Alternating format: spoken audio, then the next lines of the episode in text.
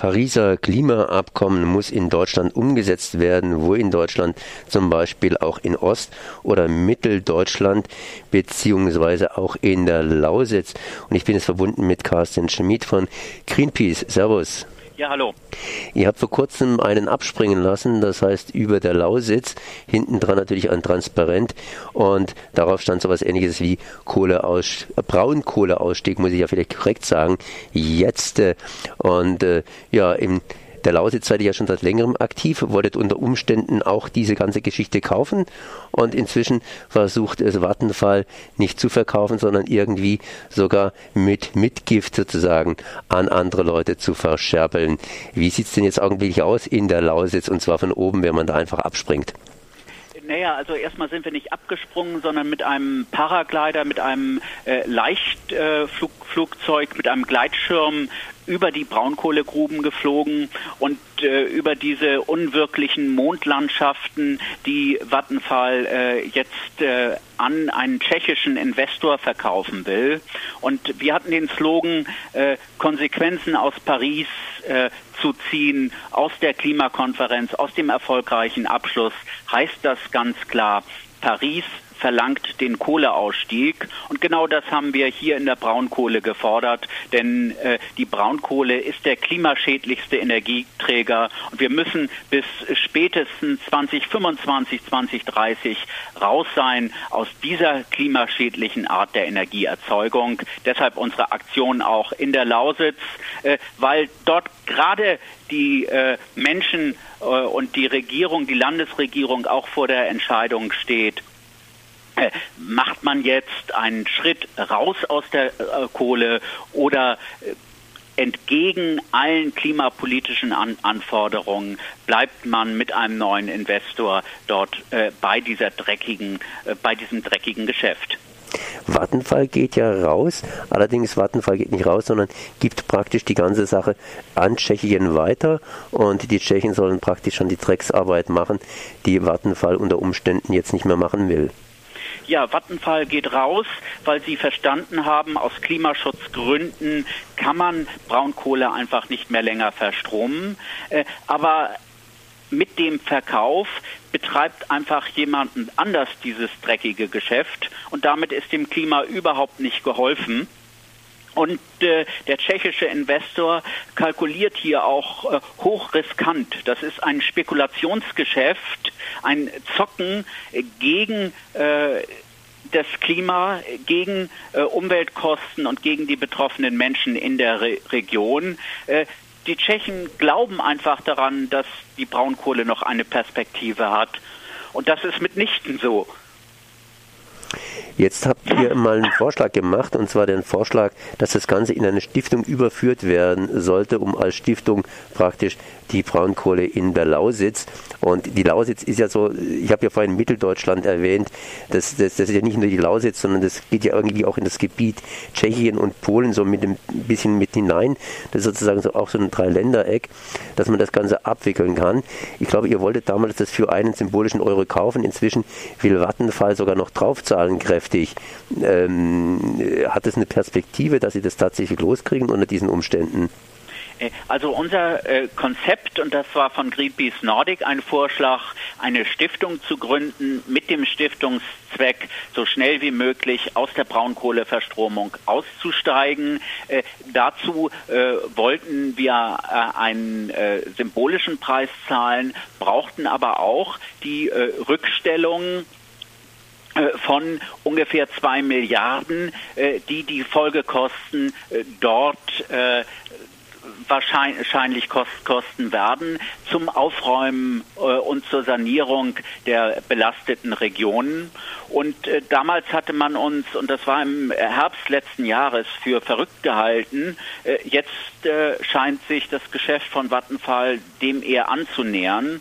Und das Problem ist, dass äh, jetzt der neue tschechische Investor äh, jetzt sehr viel Geld auch dafür bekommt um dann hinterher die Sanierung durchzuführen. Die Frage ist aber, ob er das wirklich langfristig auch macht. Und äh, wir sehen bei dem Geschäft mit der Mibrak, der, die Tschechen sind ja schon im mitteldeutschen Revier tätig, äh, dass sie dort erstmal Rückstellungen auch abgebaut haben und äh, dass sie letztendlich vor Ort auch äh, unverantwortlich gegen Umwelt- und Klimaschutz äh, sich äh, verhalten.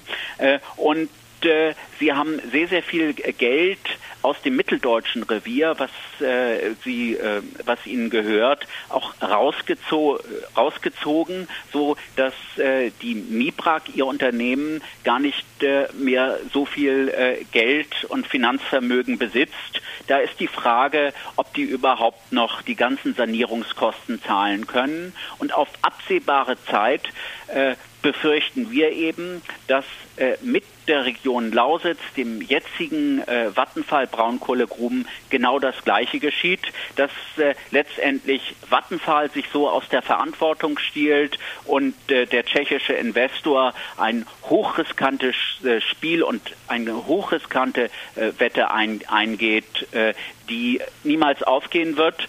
Für den Investor rentiert es sich dann in, auf jeden Fall, weil sie das Geld vorzeitig rausziehen können und äh, dann bleibt die Gesellschaft auf den ganzen Folgekosten sitzen. Das heißt, es geht um die Haftungsfrage im Grunde genommen. Das heißt, ob man irgendwann mal auch für den Verkäufer praktisch irgendwelche Haftungsrechte geltend machen können sollte und so. Und, und das ist heute, glaube ich, noch nicht der Fall. Ne? Äh, nein, keineswegs. Also die Landesregierungen sehen äh, äh keine äh, Sicherheitsleistungen vor. Und das ist ein großes Problem bei solchen hochspekulativen äh, Geschäften. Und äh, das sind einfach Wetten auf die Weiter so der Braunkohle, was einfach mit den Umweltbedingungen hier in Deutschland und den äh, Herausforderungen beim Klimaschutz unvereinbar sind. Deshalb sind wir auch äh, dagegen, denn die große Sorge ist, dass so die ganzen Folgelasten auf den Steuerzahler und auf die Region abgewälzt werden auf welchen Steuerzahler, das heißt auf den regionalen Steuerzahler, auf den bundesdeutschen Steuerzahler. Oder ist es, weil ja da auch ein paar Europäer mitmischen, bereits eine europäische Geschichte? Nee, das sind zunächst das sind zunächst einmal natürlich die Landesregierungen äh, Sachsen, Sachsen-Anhalt äh, und äh, Brandenburg, die äh, aber das wahrscheinlich nicht stemmen können. Und damit ist die Bundesregierung dann auch mit in, in der Haft und äh, das große Problem ist äh, zudem, dass so die deutschen Klimaschutzziele äh, auch nicht erreicht werden. Frau Hendricks war ja vor ein paar Tagen gerade in New York und hat dort äh, eine Unterschrift zu dem Pariser Klimaagreement, äh, dem Klimaabkommen geleistet. Das ist aber wertlos, wenn wir hier nicht aus der Braunkohle aussteigen wenn die Politik was machen will, sagen sie ja immer, wir können nicht oder sie versprechen sehr viel. Was kann die Politik denn überhaupt machen? Das sind ja auch internationale bzw. Äh, Konzerne in anderen Ländern, die da irgendwas hin und her verkaufen. Inwiefern kann die Politik da sagen, hey, ihr dürft nicht verkaufen, sondern ihr müsst abwickeln? Inwiefern können die überhaupt was machen? Ja, das, was da jetzt passiert, das ist äh, Raubtierkapitalismus. Äh, da wird die Gewinne, Profite maximiert auf Kosten von äh, Umwelt äh, und Gesellschaft.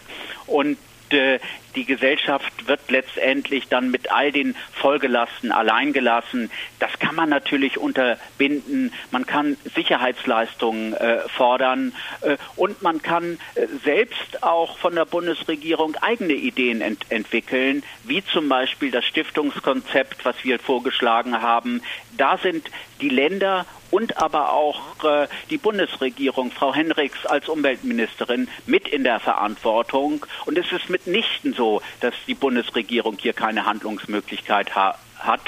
Sie können hier diesen Verkauf, diesen Deal äh, auch äh, verhindern, indem sie Sicherheitsanforderungen an den künftigen Investor dann auch äh, stellen und klar machen, dass es hier in Deutschland einen Kohleausstieg äh, geben wird.